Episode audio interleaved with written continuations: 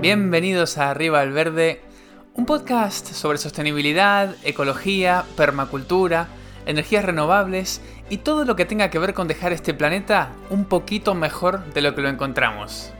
Soy Cristian y en cada episodio charlo con un experto para que nos cuente su forma de ponerle un poco más de verde a la vida. Porque queremos un mundo más verde. Y porque lo necesitamos.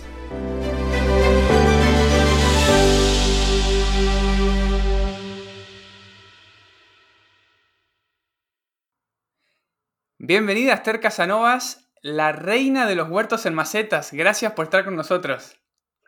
Gracias, pero eso de la reina no sé yo. ¿eh? Gracias de todos modos. Bueno, Esther, em, algo de reina serás porque yo te conocí a raíz de tu libro súper que se hizo súper popular, Hortelanos de Ciudad. Eh, la verdad es que es un libro que me encantó porque no da nada por asumido, empieza absolutamente desde el principio y eso la verdad, bueno, me encantó. Ya vamos a hablar de tu libro, pero hablando de esto de empezar por el principio, quería preguntarte, bueno, ¿cómo es un poco tu historia, no? comenzar este episodio contándole a la gente quién es Esther Casanovas, cómo nació tu interés por los huertos en macetas y cómo llegaste a convertirte, bueno, en un, en un referente en el tema, si no crees que te llame la reina. No, no, no me gusta para nada, o sea que gracias. Pues mira, muy, muy sencillo. Em, en mi casa siempre ha habido plantas, mi madre siempre le ha encantado, mis abuelos, eh, yo siempre había ayudado a mi madre pues con las plantas ornamentales que tenía en el patio. Nosotros vivíamos en una casa que a pesar de que era una casa, el patio pues no tenía, estaba enlosado y aparte de un pequeño arreate lateral no tenía, no tenía más tierra, sino que estaba todo pues pavimentado. Y mm, ya te digo, yo siempre ayudaba a mi madre. Y un buen día, ah, en el año, creo que era el 2004 o 2005, en un mercado dominical vi un puesto en el que vendían eh, plantas de, huerta, o sea, planteles, ya plantas ya germinadas, a un precio que me pareció irrisorio, acostumbrada pues a comprar plantas ornamentales por bastante más dinero, pues que, una lechuga te costara 10 céntimos me pareció baratísimo, ¿no? Y justo el día antes habíamos eh, estado arreglando plantas y nos habían quedado unas macetas vacías y pensé, oye, pues igual se pueden plantar unas lechugas en macetas, ¿no? Vamos a probar. Y compré, pues eso, mm, creo que eran cuatro o seis lechugas, no me acuerdo. Las planté y por la noche ya, yo ya tenía internet en esa época, me metí como una loca a buscar a ver lo, pues lo típico que haces cuando tienes plantas y, adquieres una nueva, ¿no? A buscar información sobre cómo cultivarlas. Tuve la suerte de encontrar bastante información, toda era sobre hacer cultivo en el suelo, no en macetas, em, pero tuve la gran suerte de dar con el foro de Infojardín, del que siempre hago mucha referencia, pues tanto en el libro como en el blog, eh, que es un foro completísimo de jardinería eh, en el que mucha gente empezamos. Y allí tuve la suerte, pues como te decía, de encontrar a, pues, a muchísima gente que tenía huerto y que en su momento pues me fue asesorando eh, sobre lo que ellos, que, que, muchos no hacían huerto en macetas, lo hacían en el suelo, pero me, me iban asesorando de cómo hacerlo, ¿no? Pues mm, si quieres plantar tomates, pon una maceta más grande. Y a base de ensayo-error, como muchos o muchas cosas en la vida, ¿no? Pues eh, fue como fui aprendiendo. De ahí, pues mm, se me ocurrió lo de iniciar un blog, que era un, poco la, manera más habitual entonces de, de transmitir conocimientos y, que me ahorraba mucho tiempo, porque mucha gente luego me preguntaba en el mismo foro, eh, oye, ¿cómo haces esto? Pues mira, les pasabas el enlace, o sea que también fue por cosa práctica. Y, bueno, el blog fue creciendo y, después del blog, pues me trajo, el, el, mismo blog me trajo muchísimas cosas que he tenido la suerte de poder, de poder disfrutar, ¿no? Qué bien. Bueno, recién nos comentabas que en ese foro la gente que te respondía era gente que estaba acostumbrada a hacer el huerto, bueno, en, la tierra, ¿no? Sí. Hoy hablamos de huerto en maceta, este es el episodio de hoy. ¿Qué diferencia hay entre un huerto en maceta y un huerto convencional? Por favor, no me digas uno está en la tierra otro está en una maceta.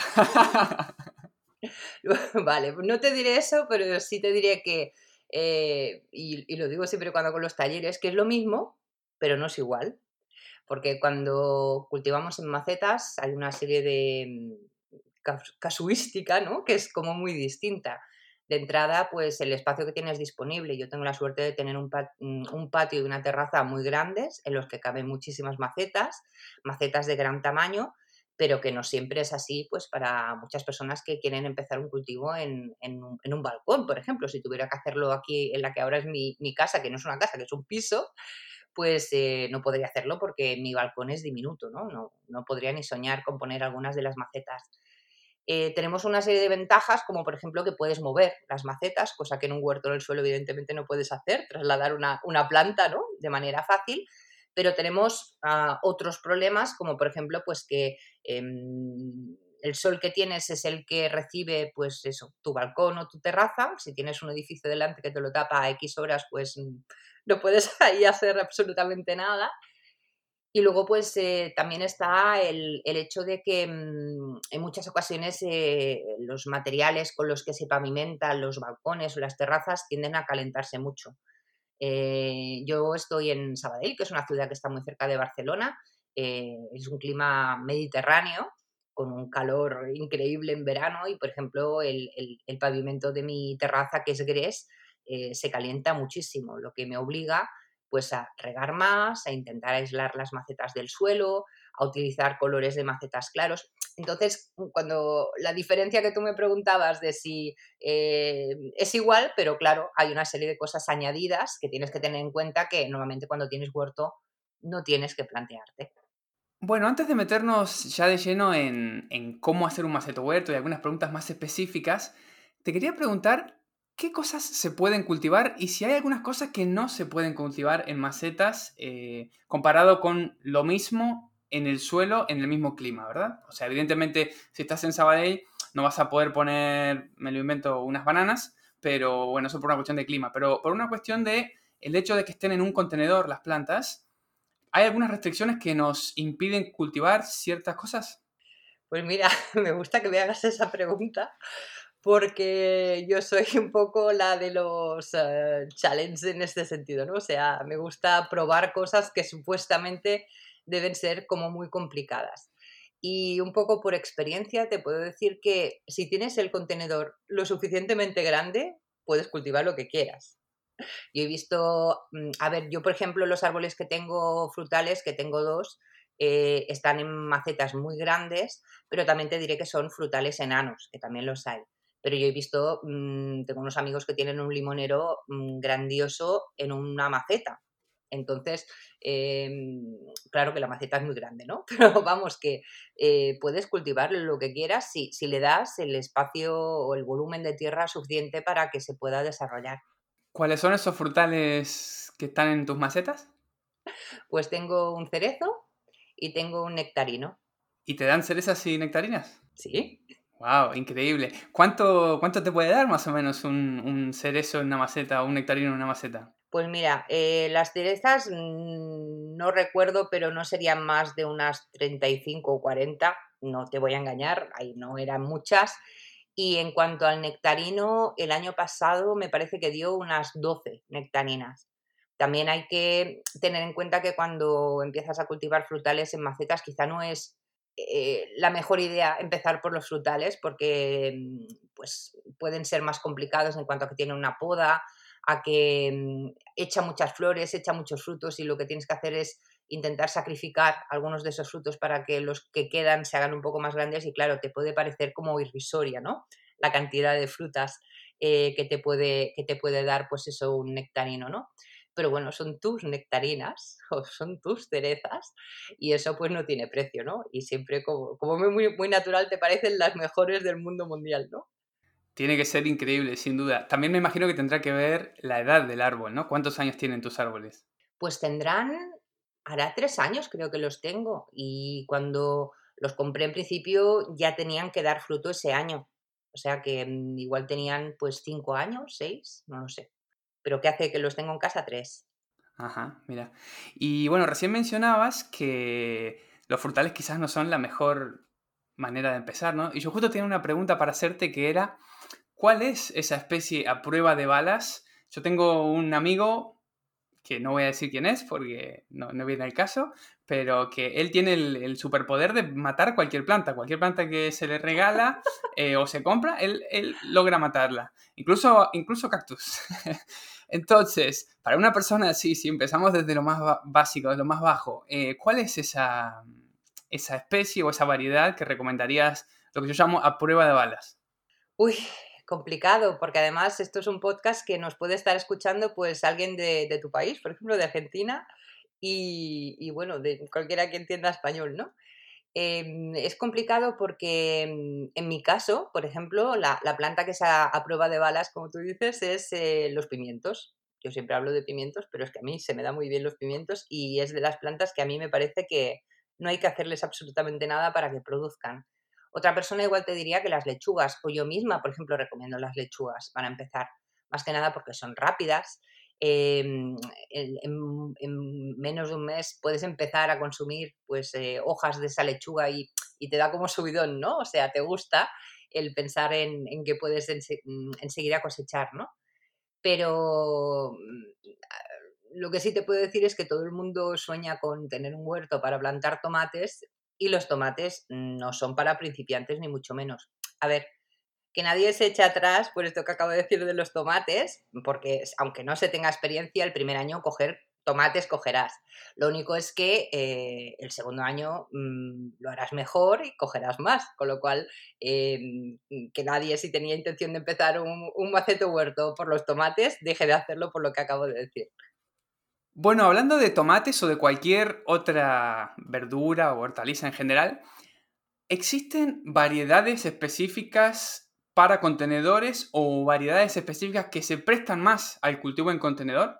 Pues sí, la verdad es que sí. Eh, la lástima es que estas, o la mayoría de estas semillas o variedades que son específicas para cultivo en pequeños recipientes son de entrada híbridos y son semillas carísimas. Lo que pasa es que, claro, a veces la curiosidad te puede y, no. Y si te puedes hacer con algunas, pues te gusta mm, probarlas. Pero sí las hay, o sea, em, yo, por ejemplo, no cultivo casi nunca tomates de los convencionales y cuando digo me refiero a, tomates grandes como para ensalada o como los que usamos aquí para untar el pan. Normalmente mm, planto tomates de porte determinado que te dan tomates chiquitines tipo cherry o tomates un poco más grandecitos pero no hablamos de tomates de medio kilo como mucha gente que tiene huerto en el suelo hace, aunque eso no significa que no se puedan tener en contenedores. ¿eh? Eh, sí se pueden cultivar mm, tomates de estos grandes, pues variedades mm, pues de, no sé, de 200 gramos para arriba. Lo único es que mm, a mí personalmente me gusta más eh, probar pues eso, pues cherries o variedades de porte determinado para ver qué tal, qué tal funcionan, qué tal son de sabor y, no, los cultivo los grandes mm, últimamente, por lo menos. Al principio sí, hasta que me di cuenta de que la productividad, pues en mi caso también em, me convencía en cuanto a decidirme por una variedad o por otra. Esas semillas que mencionabas antes, que son, bueno, híbridas y muy caras, pero que son específicas o se dan muy bien en contenedores, ¿qué características tienen esas plantas? ¿Es algo en el porte de la planta? ¿Es que la planta ha sido seleccionada durante muchas generaciones en contenedores? ¿Qué tienen esas plantas de especiales? Y luego, por otra parte, ¿por qué son tan caras las semillas? Pues a ver, eh, empezamos por el final. Las semillas son caras porque para hacer ese híbrido, pues posiblemente pues, ha habido una serie de ensayos y pruebas genéticas que, bueno, pues son el motivo por el que el, precio es caro. Otro también porque mm, yo creo que también está ahí la oferta y la demanda, ¿no? En el sentido de que los, los que cultivamos en maceta somos los menos y pagamos también el gusto en las ganas. Porque ahí también podríamos hablarte por ahí durante mucho rato, ¿no? De por qué estas cosas son bastante más, más caras. Y en cuanto a, qué es lo que tiene de especial la planta, mm, pues normalmente son plantas que no necesitan macetas tan grandes.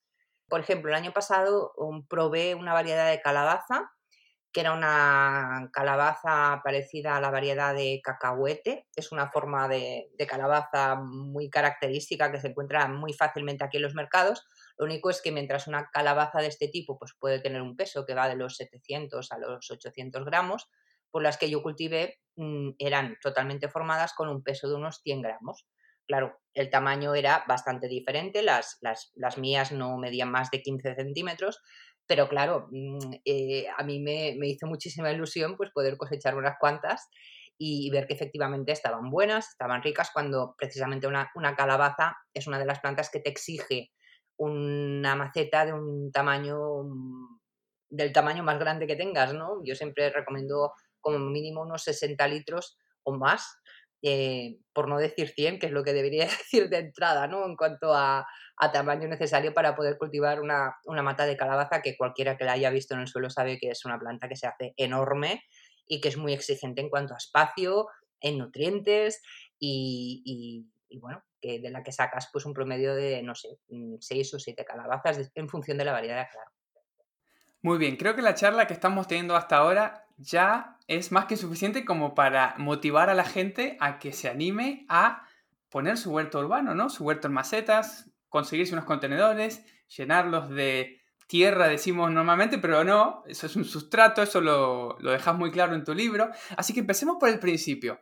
Hablamos del sustrato, ¿no? Que es la tierra que va dentro de la maceta, pero no se le llama tierra, se llama sustrato porque no es tierra. ¿Qué va adentro de la maceta de un maceto huerto? Eh, va lo que te puedas permitir que vaya. y me refiero a que eh, aquí en Europa lo habitual es eh, rellenar las macetas con sustrato, que es esa tierra que se compra pues, en los centros de jardinería, que realmente no es tierra, sino que es una mezcla de varias cosas, de varios materiales em, que le dan pues, una serie de esponjosidad, de retención de agua a la tierra pero conozco mucha gente que ha empezado el, el, maceto huerto cogiendo tierra de un campo, de un bosque, que no es lo... que bueno, que ahí mm, podríamos hablar también, ¿no? Que quizá no es lo, lo, más correcto, pero bueno, cada uno sabe sus posibilidades económicas cuáles son, ¿no? Y más con la crisis que hemos tenido, etcétera. pero vamos, que em, puedes cultivar en cualquier tipo de tierra, sea comercial, adquirida, como si tienes la posibilidad de cogerla de, algún sitio y, plantar en ella. ¿Cuál es tu sustrato favorito entonces para el maceto huerto? El que está en tu casa ahí con tus cerezo, tu nectarino y tus verduras. Pues mira, em, yo siempre hablo de, la fibra de coco y del humus de lombriz, aunque te reconozco que tengo muchas macetas que están mm, con sustrato comercial Em, que tiene muchos años y a la que yo lo único que hago es cada año añadirle abono, em, ya sea humus de lombriz o estiércol de caballo o alguna otra cosa a veces que tengo para, probar para ver qué tal. Pero eh, a mí en concreto el humus de lombriz mm, y, la fibra de coco me funcionan muy bien porque la fibra de coco tiene una gran capacidad de retención de agua. Y esto en un clima como el mío, que es muy cálido, muy caluroso en los meses de verano, me permite no ser tan esclava del riego como si podría ser con, un sustrato a base únicamente de turba, que por ejemplo en, mis condiciones climáticas noto que se reseca mucho más o se reseca antes, ¿no? Eh, es algo que puede influir mucho en el crecimiento de las plantas y, en consecuencia las posibles plagas que pudiera tener. Ah, mira, no sabía que la fibra de coco retenía más agua que la, que la turba. Hablando de eso, fibra de coco y turba, una pregunta que te quería hacer, quizás un poco rara, pero Esther, ¿vos sabés qué usaba la gente antes de que... Porque la fibra de coco tiene que ser algo relativamente moderno, porque hace 50, 60 años no venían cocos de, los trópicos suficientemente, y menos la parte de afuera del coco para poner en una maceta. La turba quizás también, pero bueno, había que estar cerca de una turbera, ¿no? Hay, muchas partes del mundo que no están cerca de un lugar con turba. Em, ¿Tienes idea qué usaba la gente antes, digamos, material que pudiera tener más a mano para su... que quizás no da resultados iguales de buenos, pero ¿qué usaban antes para las macetas?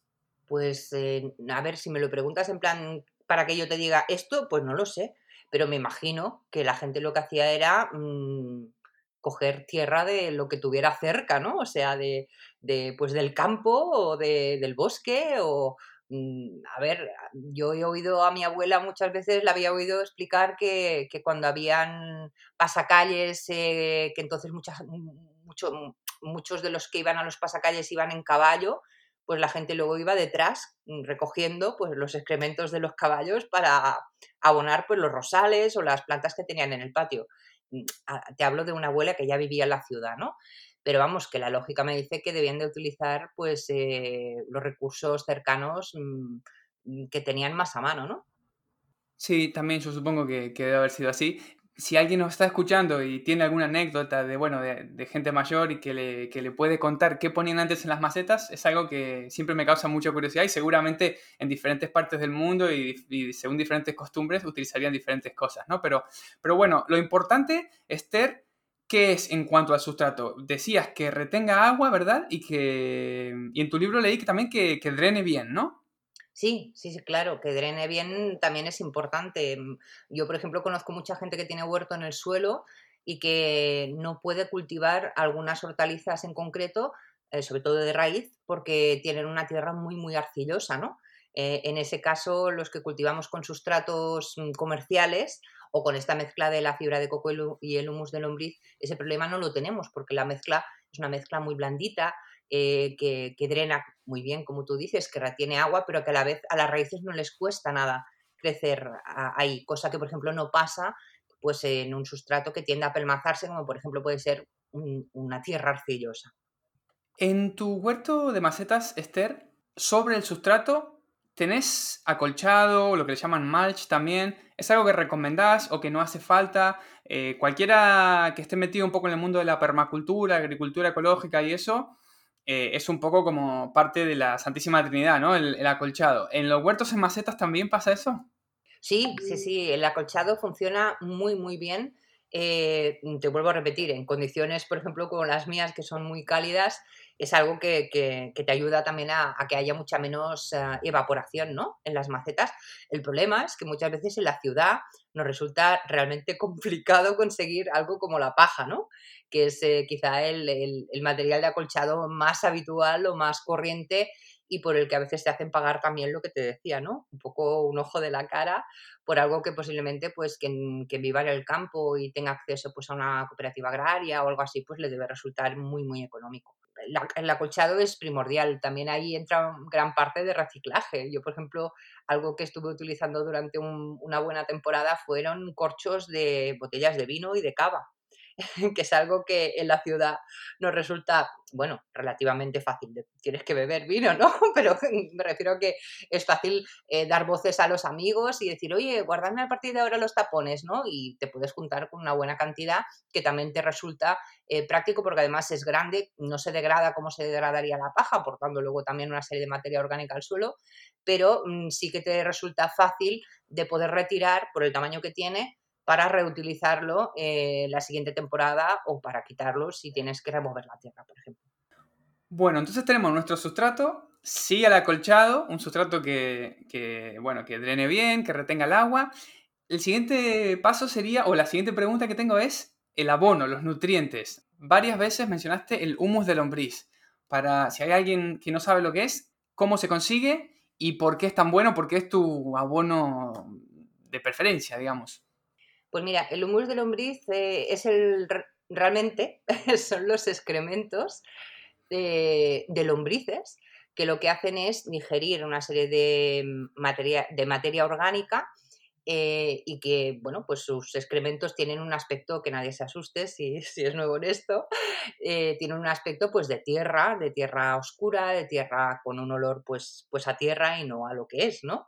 Eh, sería el resultado de hacer vermicompostaje, que sería eh, un sinónimo, lo digo entre comillas, de compostaje, pero en el que en lugar de una serie de microorganismos, eh, como ocurre con el compostaje, pues lo que haces es introducir pues, unas lombrices para que em, pues, se coman pues, toda esta materia orgánica y puedas aprovechar sus, excrementos.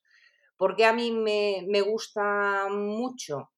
Pues porque es interesante ah, saber que puedes reutilizar ese sustrato o esa fibra de coco que has adquirido el primer año y que la vas a poder utilizar durante muchos años. Y mm, en la ciudad, pues como hablábamos un poco de los recursos que tienes próximos, normalmente lo más próximo que tienes es una visita al vivero, al garden, a a la floristería, para adquirir, ah, pues ah, ya no un fertilizante, que eso también puedes necesitarlo durante la temporada, sino un abono, algo que aporte materia orgánica a la tierra. Y concretamente el más habitual quizá o el más sencillo de encontrar eh, aquí al menos son el estiércol de caballo y el estiércol de caballo es como flojo o tiene como pocos nutrientes para según qué plantas. Em, claro, eh, el, porcentaje de, de, estiércol de caballo que tendría que añadirle a mis macetas eh, respecto al porcentaje de humus de lombriz, que tiene muchos más nutrientes, em, que le tengo que aportar a mis macetas, pues me compensa en el sentido de que tengo con menos humus de lombriz, consigo aportar una serie de nutrientes que con el, con el, perdón, con el estiércol de caballo tendría que utilizar en muchísima más cantidad. Entonces, a mí personalmente me compensa, pero bueno, eh, aquí hay una cosa que está muy clara y es que aquí cada maestrillo tiene su librillo, ¿sabes? Y que a mí, por ejemplo, me guste mucho el humus de lombriz no significa que, a todo el mundo le vaya bien. Lo que pasa que como a mí me va tan bien, intento siempre hablar, hablar bien de él porque eh, es un recurso que mucha gente no conoce y que en macetas en concreto a mí me ha demostrado que funciona muy bien. En algún momento, sin duda, voy a hacer un episodio de humus de lombriz. Vamos a preguntarle a alguien todo lo que se le puede preguntar a alguien sobre vermicompostaje, lombrices y sus excrementos, porque bueno, es algo, es algo que es, evidentemente es súper bueno para las plantas. Te quería preguntar, ¿sos autosuficiente en, en humus de lombriz o tienes que comprar? ¿Es muy difícil generar el suficiente humus de lombriz que uno necesita para su huerto en macetas? Es muy difícil. Es muy difícil. A ver, en mi caso es muy difícil porque tengo muchísimas macetas, ¿eh? No las he contado, pero rondarán las 100. Entonces, estamos hablando de 100 macetas grandes, ¿eh? Wow. De, de 30 litros para arriba, sí. Ya te dije que tenía muchas macetas porque tengo mucho espacio, pero bueno, mm, ah, ya preferiría tener un huerto en el suelo en casa, ¿eh? también te lo digo. Pero vamos, que eh, en cuanto a ser autosuficiente, eh, todo va en función de la cantidad de plantas que, que tengas.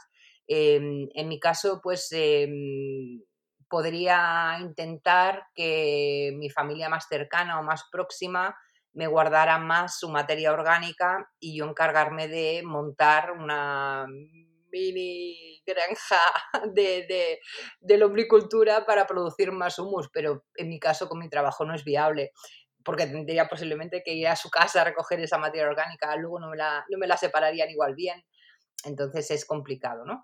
Pero, pero vamos, que mm, utilizo el mío, el que yo produzco y, el que no, pues eh, lo adquiero en, un centro de jardinería, no hay ningún problema.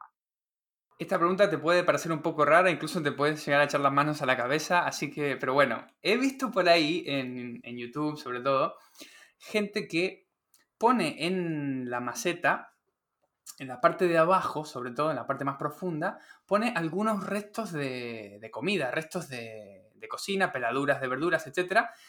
Con la idea de que luego, bueno, rellenan el resto, de la, el resto de la maceta con sustrato, plantan, y bueno, la idea es que cuando las raíces de la planta lleguen hasta ahí abajo, eso ya esté convertido en nutrientes, se haya compostado, etc. Eso es una práctica que la has visto hacer, la has puesto en práctica justamente? ¿Es recomendable? ¿No?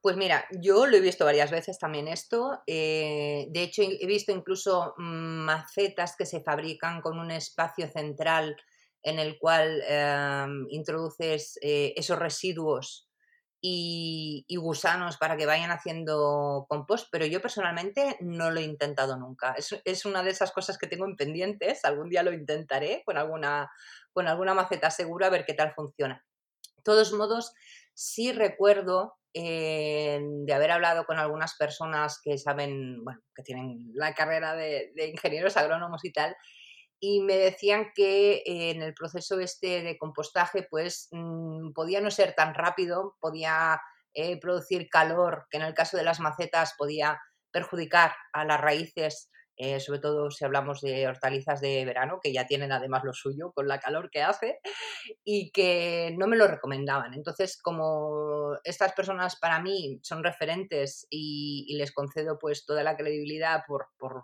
ser personas que se dedican profesionalmente a esto o que son estudiosos del tema, pues eh, ya no lo intenté. Pero bueno, algún día igual lo, lo, lo, pruebo a ver qué tal, para sacar mis propias conclusiones. Yo soy muy, muy empírica, mm, ¿sabes? En este, en este sentido. He hecho muchas cosas de las que a veces no he hablado en el blog, mm, porque bueno, pienso, lo pruebo para saber si funciona, si alguien me pregunta le puedo contar mi experiencia, ¿no?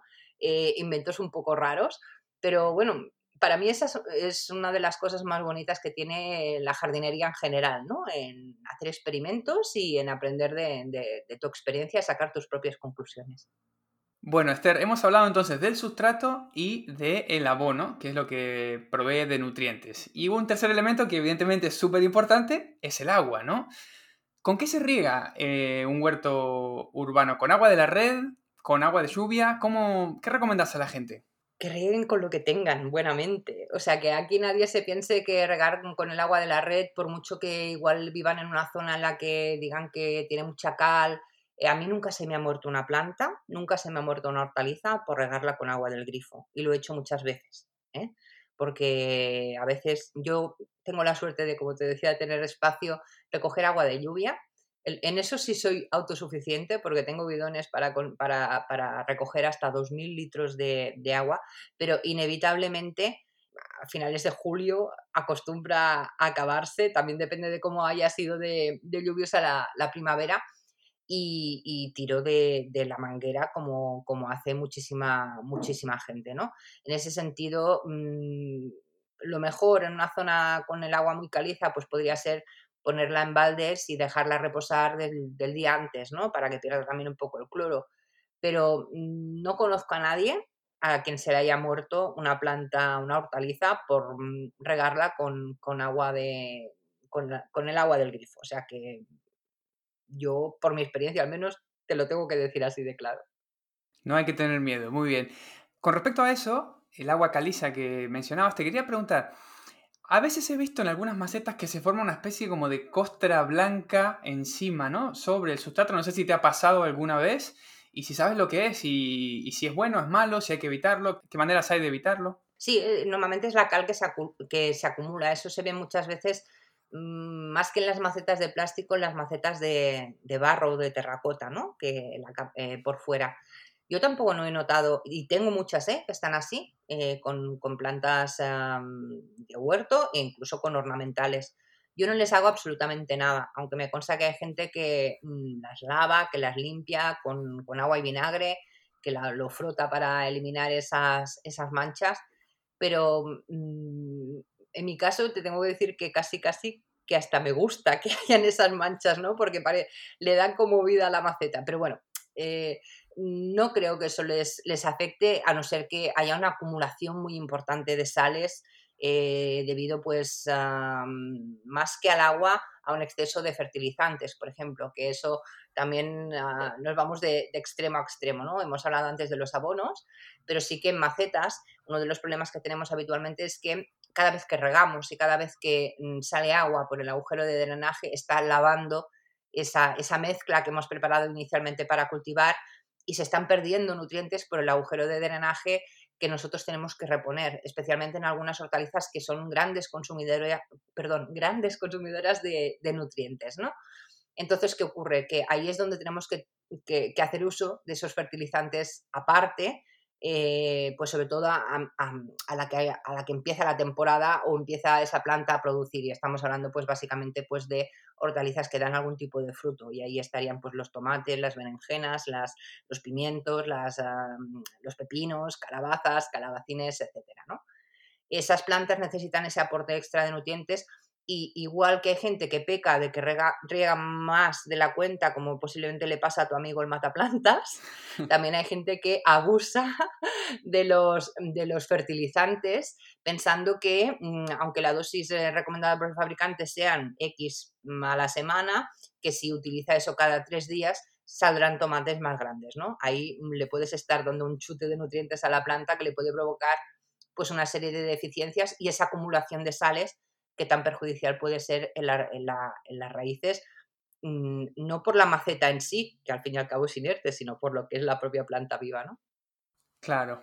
Ahora tengo otra pregunta que es un poco quizás controvertida, porque bueno, es un poco subjetivo el tema de la belleza y de la estética, ¿no? Pero te quería preguntar, ¿alguna vez he escuchado el argumento o, dos puntos de vista diferentes con respecto a un huerto en macetas? Gente decir, no, yo no quiero hacer eso porque se termina convirtiendo en un desastre. Es como que asocian a que una planta ornamental es algo bonito y una planta comestible necesariamente tiene que ser algo eh, feo de alguna manera. Eh, ¿Qué tenés para decir a la gente? ¿Hay, ¿Hay, hay, que sacrificar estética para tener un huerto urbano o se pueden tener las dos cosas? Se puede tener un huerto urbano muy bonito. Y a ver, yo porque normalmente asocio la, el, para mí un poco huerto urbano es huerto en macetas, pero realmente huerto urbano sería cualquier huerto que estuviera en la, ciudad, ¿no? A ver, mm, ahí hay, hay mucho de, del gusto de cada uno y de la situación económica a veces también de cada uno. Yo he ido a montar huertos urbanos a casas particulares de gente mm, económicamente muy solvente, para los que el diseño y el aspecto lo eran todo, cuando lo habitual es que eso no importe tanto, ¿no? Si te diré que, por ejemplo, yo en mi casa intento que esté bonito, primero porque a mí me gusta y segundo porque eh, lo que antes era la casa de mis padres, donde yo empecé mi, macete huerto y donde sigue estando el macete huerto, ahora no es la casa de mis padres, sino que es la de mi hermana. Entonces, eh, ahí pues claro, yo no dejo de estar en una casa ajena, intento que todo esté pues bonito y recogido y que, eh, como te digo, también tenga un aspecto más o menos mm, bello, bonito, aunque para mí tan bello es uno de mis cactus y mis crasas como mi tomatera más, más ah, bonita. Eso, cuando tienes un huerto, las plantas te sorprenden tantísimo, es tan, es tan maravilloso descubrir cómo es su desarrollo, cómo es eh, cuando empiezan a hacer las primeras flores, cómo, cómo crecen los frutos, cuándo va a estar maduro, que, que, que le encuentras, yo pienso que una belleza que difícilmente le encuentras a una planta de interior o ornamental, ¿no? Ah, hablando de plantas ornamentales, una pregunta cuando hablábamos del sustrato que me olvidé de hacerte es si es el mismo sustrato, si se puede usar el mismo sustrato para... O sea, cuando yo voy, supongamos, voy a un vivero o tengo en mi casa una planta que compré que es una ornamental y digo, no, quiero ahora sacarle por una lechuga. ¿Ese mismo sustrato lo puedo utilizar o es distinto? Normalmente sí, puedes utilizar el mismo. Eh, para plantas ornamentales, a excepción de los cactus o las orquídeas, que normalmente eh, vienen, o, las acidófilas, perdón, que normalmente son mezclas de sustrato mm, formulados especialmente para las condiciones de estas plantas en concreto, cualquier sustrato universal que tú puedas utilizar para tus geranios, tus rosales o, otras o las plantas de interior, lo puedes utilizar perfectamente para las plantas hortícolas sin ningún problema. Muy bien. Una pregunta cortita. ¿Piedritas sí o piedritas no? Abajo de las macetas. Piedritas para tapar el agujero de drenaje, sí. Sí, para que no se salga por ahí lo que es la, tierra, pero mm, piedritas solo para tapar el agujero, no una capa de piedritas en el fondo, a no ser que tengas el maceto huerto en un balcón y haya riesgo de que se tumbe la maceta, que es algo que me pasa a mí, en mi piso, por ejemplo, que es cantonero y cuando sopla el viento, como además es un piso elevado, las macetas se tumban. Eh, pero si no hay ese riesgo, mm, piedrita para tapar el agujero y ya está. Piedrita para tapar el agujero de drenaje, pero ¿cuánto tapar el agujero de drenaje? Porque no, o sea, no, no bloquearlo, ¿verdad? Porque si no ya no hay agujero. No, claro, claro. A ver, las piedritas tienen, normalmente tienen, las piedras tienen una forma regular. Raramente va a ser una piedra totalmente plana y que va a hacer como ventosa cubriendo y, impidiendo que, el agua se, filtre por el agujero de drenaje. A ver, lo que hacían las, nuestras abuelas y que yo sigo haciendo, que es utilizar un trozo de una maceta de terracota rota eh, simplemente para cubrir el agujero. Vamos, eso es el reciclaje máximo que ya hacían las yayas, ¿no? Antiguamente, pues algo así, como concepto. claro. Otra pregunta que te quería hacer también con respecto a, bueno, las diferencias que hay entre un huerto en la tierra y un huerto en macetas es enfermedades, plagas, este tipo de cosas. ¿Hay más? ¿Hay menos? ¿Hay las mismas? ¿Cómo es ese tema? Eh, a ver, las plagas, yo creo que hay que mm, entender dos cosas. Una, saber que en función de tu zona, la plaga que te va a resultar más problemática mm, no tiene por qué ser distinta de un año a otro. Me explico. A mí, por ejemplo, mi gran problema es la araña roja. En el blog y en las redes siempre hablo de ella porque es lo que a mí me marca la vida.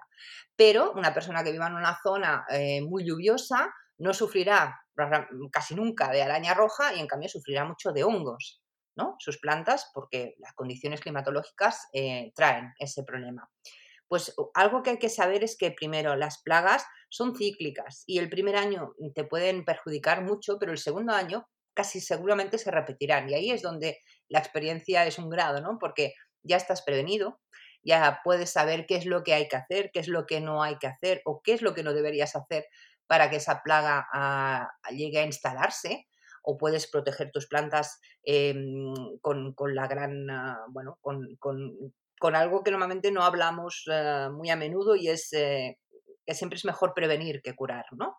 como concepto.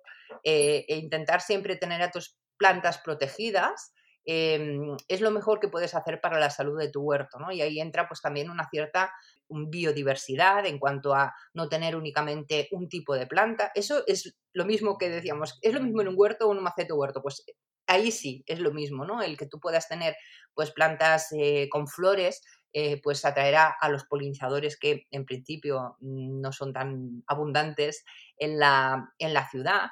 También te puede servir como planta trampa, ¿no? Para, detectar la aparición de alguna plaga que puede afectar antes a estas plantas, un poco en plan tenerlas para sacrificarlas em, antes de que ataquen a, las, a, las, del huerto. Y otra cosa importante a tener en cuenta es que em, si una plaga se ceba con una de tus plantas, hasta cierto punto es normal. Y eso es algo que la gente que vivimos en las ciudades eh, no nos queda muy claro. Y es que somos nosotros los que estamos poniendo naturaleza a la ciudad. Y en la naturaleza eso se da de manera natural, aunque suene redundante, ¿no? Eh, las plagas existen y las plagas, eh, si tú plantas, te van a venir, aunque estés en un ático en un doceavo piso. Y la gente se sorprende. ¿Cómo es posible que me lleguen aquí, que vivo en la diagonal de Barcelona, en un ático, y me hayan llegado el pulgón? Pues porque tienen alitas y llegan y vuelan y tú les estás poniendo lo que ellos quieren, que es su comida, ¿no? Entonces, en el momento en que tú asimilas que las plagas eh, son, mm, ya no diría normales, sino que son naturales, que, están ahí porque están en su hábitat, que tú les estás poniendo en medio de la ciudad, es todo como más sencillo. Pero eso forma parte un poco del proceso en el que entras en cuanto empiezas a hacer un huerto urbano, ¿no? Y tienes, yo creo que una cierta, mm, iba a decir sensibilidad, pero quizá no es la palabra más apropiada, ¿no? Sino eh, en el que eres un poco observador, ¿no? Y te das cuenta de que realmente eres tú el, el, intruso por el hecho de estar en la ciudad, ¿no? Con lo que estás haciendo, ¿no? Que es tener un huerto urbano. Bueno, no sé si me estoy poniendo muy filosófica, pero como, como idea que te lanzo, yo creo que en el momento que asimilas eso, eh, eres como más consciente de, muchas cosas, ¿no? En cuanto a, mm, no sé, a comer alimentos de temporada, a intentar reciclar más, a reutilizar. Eh, y ahí pues también entra lo que hablábamos antes del diseño, ¿no? En cuanto a, a que un huerto sea bonito, que sea feo. Mm, se suman muchas cosas y es como un puzzle que en el momento en que en tu cabeza se pone todo como un orden, ¿no? Y todo, todas las fichas encajan, es como mucho más fácil, ¿no? Eh, seguir adelante. Y eso pasa incluso con tres macetitas de tomates en un balcón. Pasa ahí y pasa en un huerto en el suelo y pasa en mis 100 macetas y, a todos los niveles. Pero eh, es como un chip que en un momento dado salta en tu cabeza, ¿no? y como que lo ves claro, ¿no? Y a partir de entonces es cuando eres feliz y disfrutas muchísimo más aún de lo que es el huerto.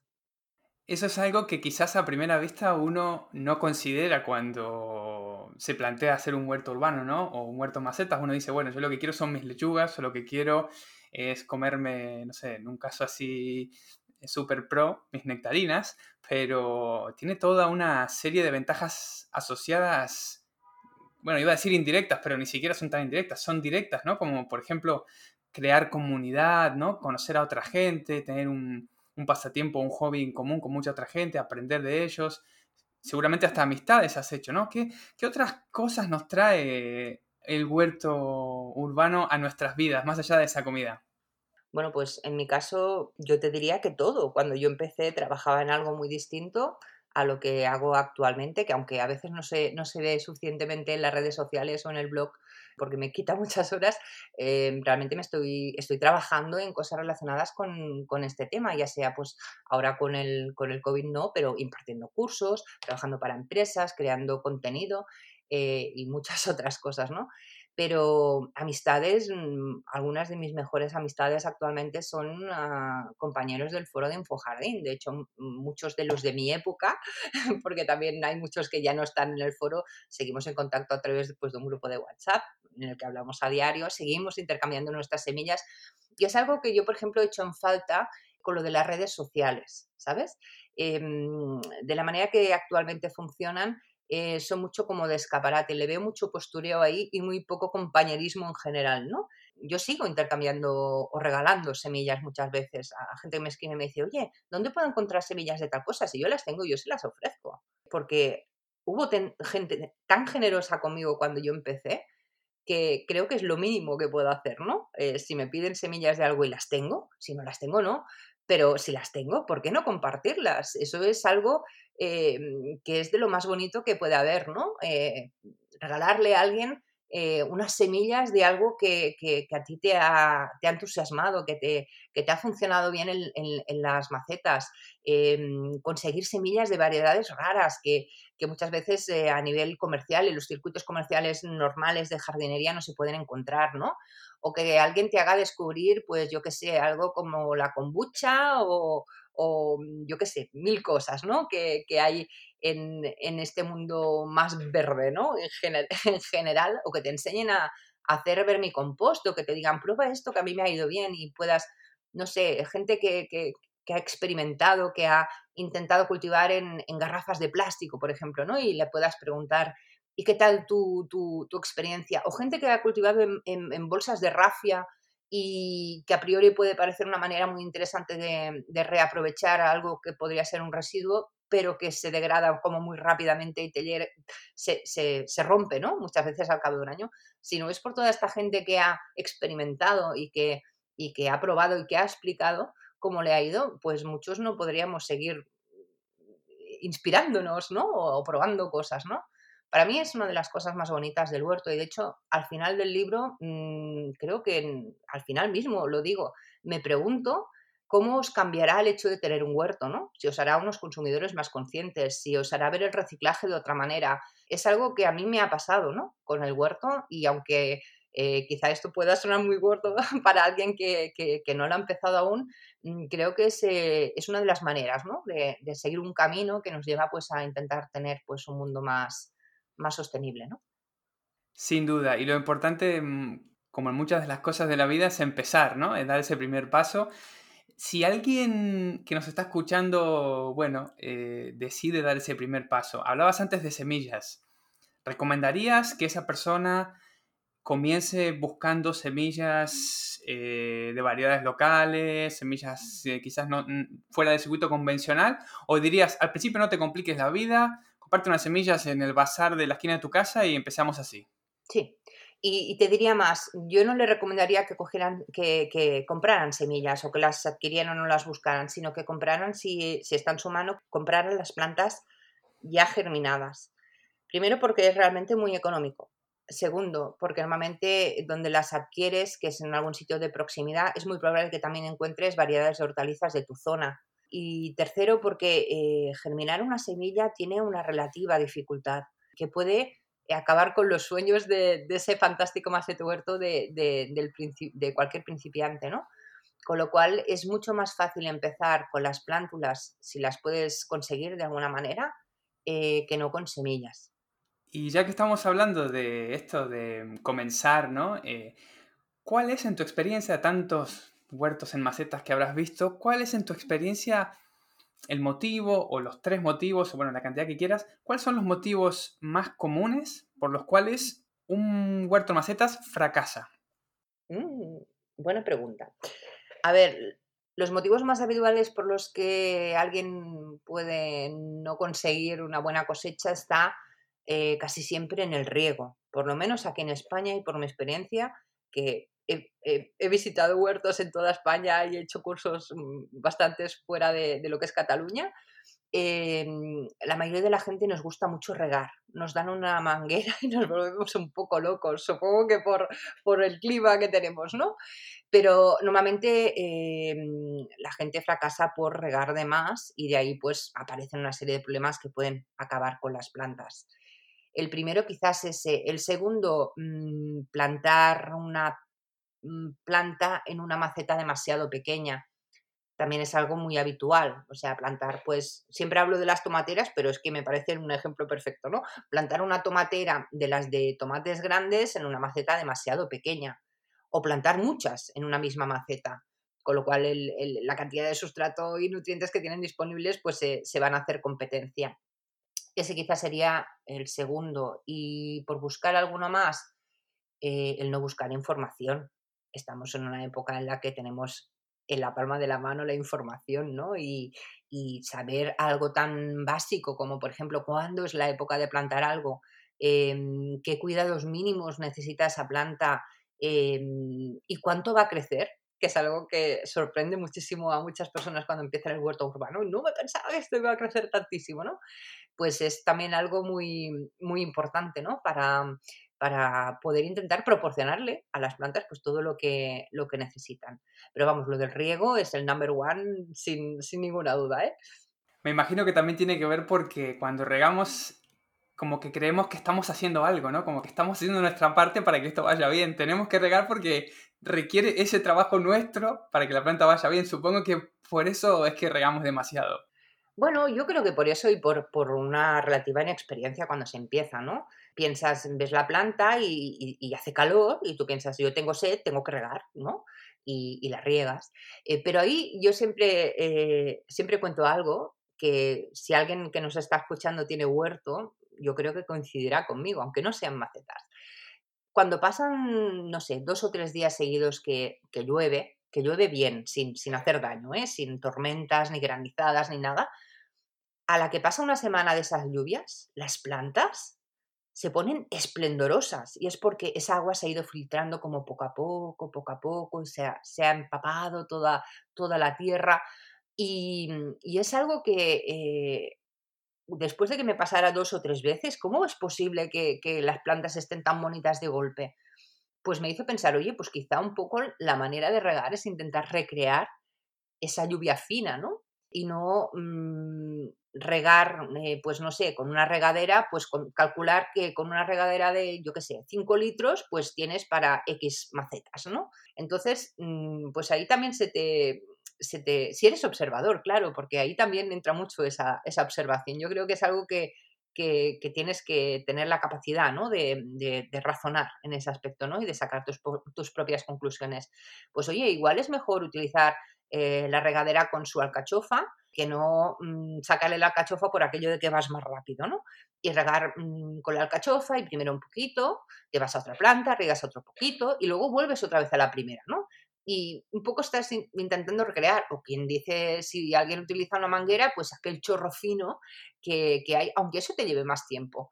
Eh, a ver, eh, los que practicamos la, la, agricultura por, o la horticultura por afición, no porque nos dediquemos a ello profesionalmente, eh, lo hacemos por hobby, ¿no? Y, es algo que normalmente nos relaja, ¿no? Pues qué momento más relajante el de regar y poder observar las plantas y descubrir, pues yo qué sé, que están saliendo las primeras flores, que a esta le tienes que poner una caña porque se está empezando a tumbar o está creciendo mucho, los frutos, pues un poco eh, hacer un poco este ejercicio, ¿no? Intentar, que yo creo que es algo que te traen las plantas, ¿no? Porque te las miras y te las remiras y a veces también nos las miramos demasiado, ¿eh? que también, es algo que, nos obsesiona a veces de mirarlas muy a menudo, pero mm, hacer una revisión una vez a la semana es una gozada, porque es, cuando disfrutas realmente ¿no? de, las novedades que te trae el huerto. Claro, sí, me imagino ver esas primeras flores, esas primeras, bueno, incluso bueno, los frutos debe ser increíble también, ¿no? Ver ese primer tomate o esa primera berenjena o lo que sea. Antes hablabas de la importancia de, de las flores, para los polinizadores. Eso es algo que, bueno, que siempre se, habla, ¿no? de lo importante que es tener flores para que vengan, eso, las abejas, ese tipo de cosas. Y otra cosa que se habla mucho, pero no en huertos, no lo he visto en huertos urbanos, y por eso te lo quería preguntar, o en huertos en macetas, mejor dicho, es de tener plantas que fijen nitrógeno, ¿no? Se habla mucho de, de plantar legumbres o plantar, bueno, diferentes tipos de plantas, trébol, que fijan nitrógeno. ¿Eso tiene lugar, esa práctica, tiene lugar en un huerto macetas o no es practicable? Sí, sí, sí, es practicable. Sería todo lo, que son los abonos verdes, ¿no? Que los puedes eh, mm, cultivar como tal y yo, por ejemplo, es algo que normalmente eh, recomiendo a las personas que me dicen, ay, es que en invierno no planto nada porque, por ejemplo, pues las hortalizas de invierno no me gustan, ¿no? Las coles o las coliflores o, o las habas o los guisantes, ¿no? Y yo les digo siempre, planta habas, que las habas no hay que regarlas casi, que, que con una semana, una vez, claro, después de pasar el verano con esa cantidad de riego, con la exigencia, ¿no? Del riego que te, que, al que te obliga el hecho de cultivar en macetas, pues como cuando llega el otoño y el invierno es una gozada, ¿no? Porque puedes regar una vez a la semana muchas veces o menos si, si está lloviendo, ¿no? pero mm, sí que es algo que, es interesante hacer y de hecho los que cultivamos mm, otoño y, ay, perdón, durante todo el año, em, lo habitual es que después de los tomates lo que estemos plantando sean algún tipo de leguminosa, sean guisantes o sean habas, con lo cual ya le estás un poco mm, devolviendo ese, ese nitrógeno que también les vendrá al siguiente cultivo que pongas en primavera o en, o en verano, ¿no? Pero vamos, que ahí quizá hay menos mm, conciencia, ¿no? Menos información. La gente lo tiene como menos asimilado como concepto, ¿no? Un poco el hecho de la rotación de cultivos, eh, porque al fin y al cabo en maceta normalmente cultivas únicamente una planta por maceta, a no ser que estés haciéndolo en una mesa de cultivo o en un bancal em, de madera o un huerto de estos en escalera que tiene como varios peldaños, ¿no? Eh, quizás es lo menos, lo menos habitual. Se habla más de las asociaciones del poder aprovechar el espacio con otras plantas que no realmente de lo que son las rotaciones, ¿no? Aunque es algo, yo creo que es relativamente fácil de hacer si numeras las macetas y llevas un registro, claro, pero eso te obliga pues a llevar un, control, ¿no? De, tus macetas, de qué es lo que has plantado en cada, en cada una de ellas y que en muchas ocasiones em, lo que haces es que repetidamente cultivas lo mismo otoño, eh, perdón, otoño-invierno y luego primavera-verano, ¿no? O sea, la maceta que es para los tomates en verano seguirá siendo para, las para los tomates el año siguiente y en invierno la usas pues para una leguminosa, con lo cual poca rotación estás, estás haciendo ahí. Esther, me prometí no preguntarte cuál es tu planta favorita porque pienso que esa es una pregunta que, bueno, es muy, muy difícil de responder, pero recién mencionaste asociaciones, entonces sí que me atrevo a preguntarte si tenés alguna asociación favorita, algún maridaje entre dos plantas que, que te encanta, o ya sea por estética, por cómo funciona, por cómo aprovecha el espacio, por lo que sea. A ver, como planta preferida, la gente que me conoce sabe que yo siempre hablo de los pimientos y de los chiles porque me encanta el picante y porque me apasiona la cantidad y la variedad de chiles y de colores y, de flores de colores y, bueno, que me encantan los pimientos. Como planta que me guste, me gusta mucho los pisalis, los alquequenjes, ¿sabes? El pisalis, el ixocarpa, es el tomatillo con el que los mexicanos hacen sus maravillosas salsas verdes. Y luego hay el que es naranjita, que aquí en España se utiliza mucho para eh, ponerlo como decoración en algunos postres y tal. Y me gusta eh, porque siempre es como el inicio de la primavera. Es una solanácea que curiosamente en mi casa es una planta que la tengo siempre, plantada que me vive y me sobrevive el invierno y que justo ahora está empezando a formar sus lamparitas o como quieras llamarle a los frutos, ¿no? Y es curioso, porque normalmente todo el mundo que la cultiva la cosecha en verano, pero en mi casa no, en mi casa se está empezando. Ayer, justo ayer me comí la primera. Y me gusta porque en casa nos gusta a todos, a mis padres, a mis hermanas y ahora a mis sobrinas.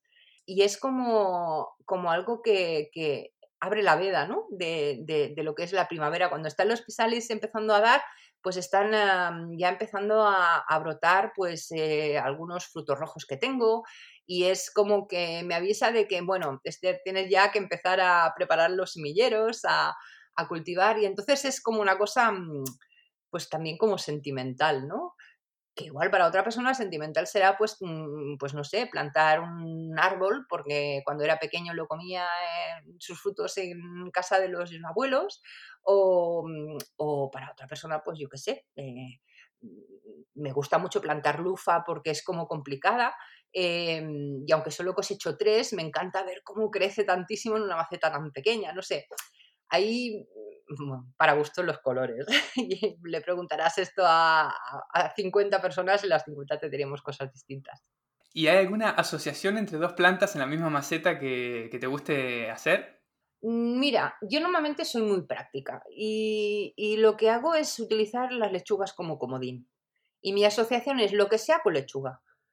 Porque me parece que eh, más que destinarle, mm, yo qué sé, unas macetas a las lechugas, lo que me resulta más es plantar lo que sea que va a durar mucho más tiempo y mientras crece mm, ya cosecharé las lechugas, ¿no? Entonces, más que eh, decir, hago esta combinación en la, misma, en la misma maceta, pues no, en la mesa de cultivo sí que me gusta sobre todo tener eh, mm, hortalizas de hoja. Eh, pero más que una asociación, yo diría que lo hago por comodidad, por aquello de que cuando tienes que cosecharlas por hojas, pues no es lo mismo tener que agacharte a la altura de una maceta eh, que, cosecharlas pues estando de pie, ¿no? Sin tener que doblar el espinazo. Y entre otras cosas porque es algo que normalmente hacen mis padres, ¿no? Que ya tienen pues una cierta edad, ¿no? Em, pero más que asociaciones, yo ya te digo, lo que hago es el concepto lechuga como comodín y, las asociaciones muchas veces es apilando macetas o por la parte em, bonita que para mí tiene una planta, ¿no? Eh, el combinar varias plantas que, que, bueno, que, no se van a llevar mal entre ellas, pero por el efecto estético que puedan tener también, ¿no?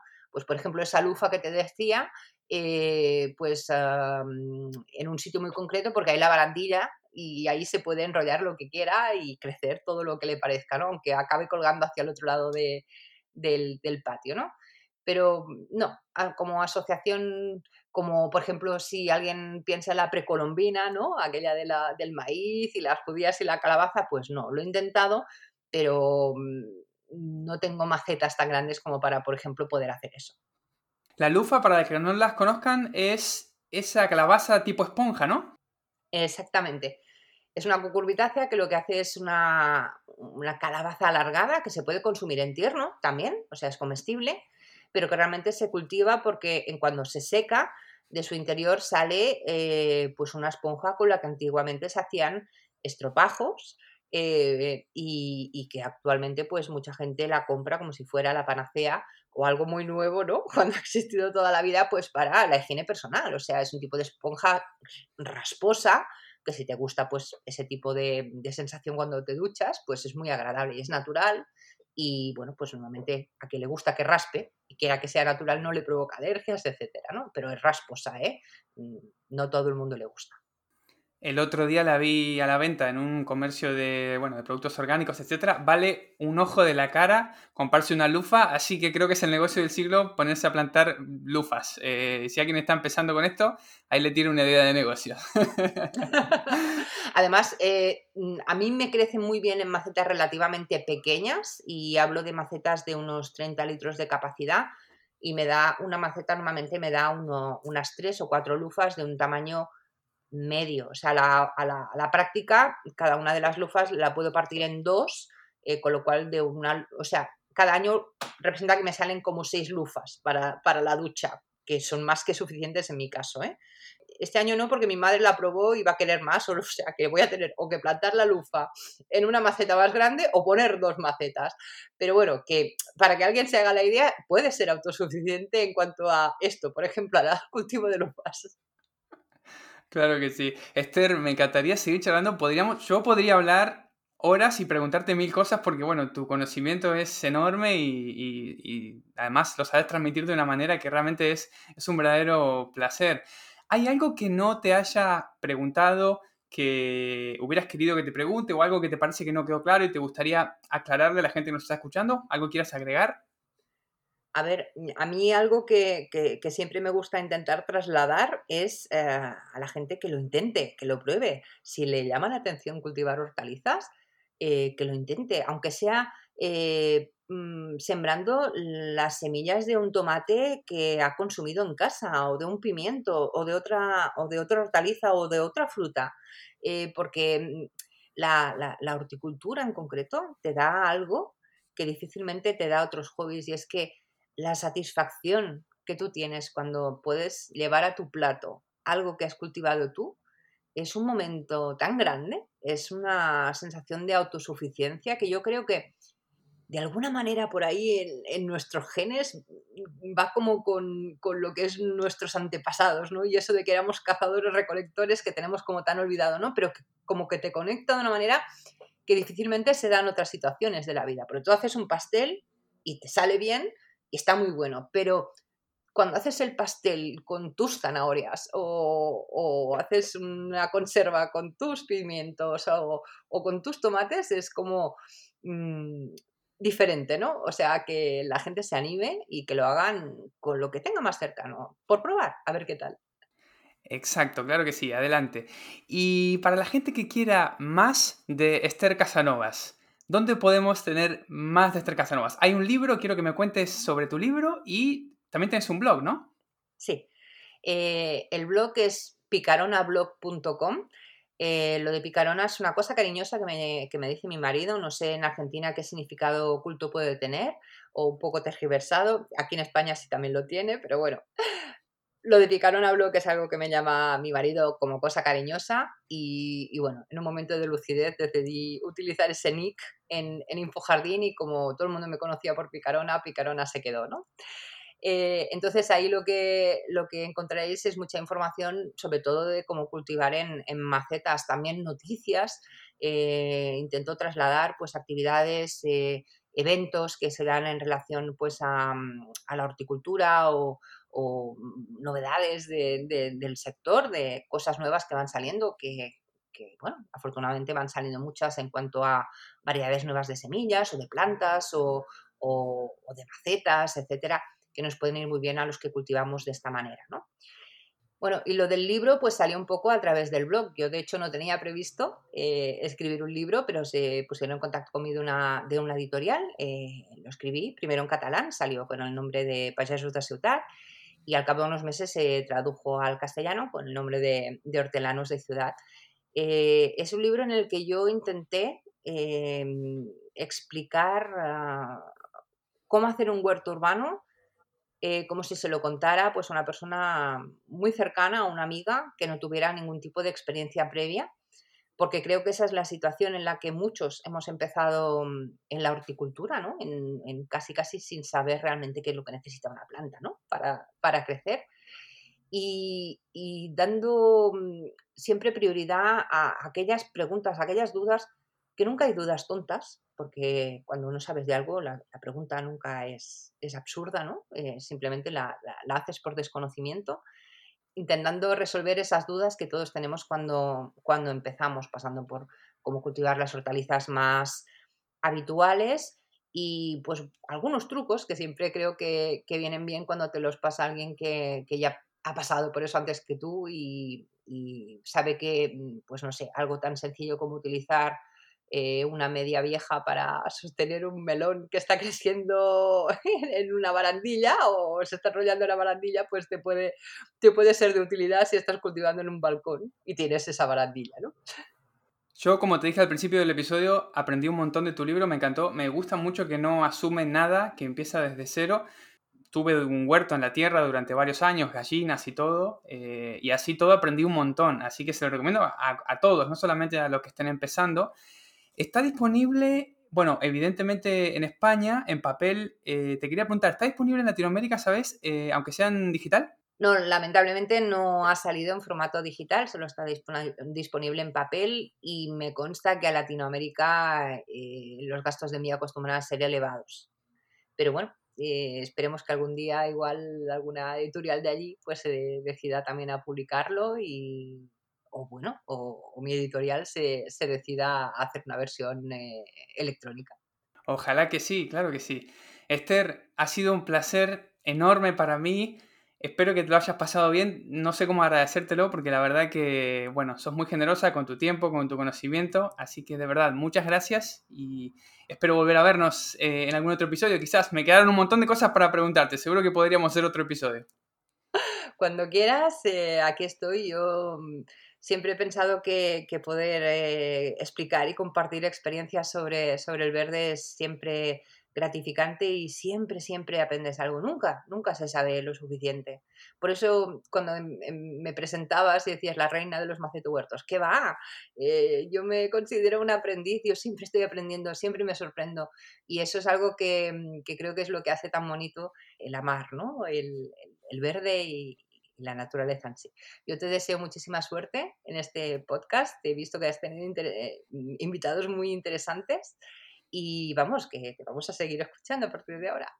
Un abrazo muy grande. Muchas gracias, Esther. A ti, un abrazo.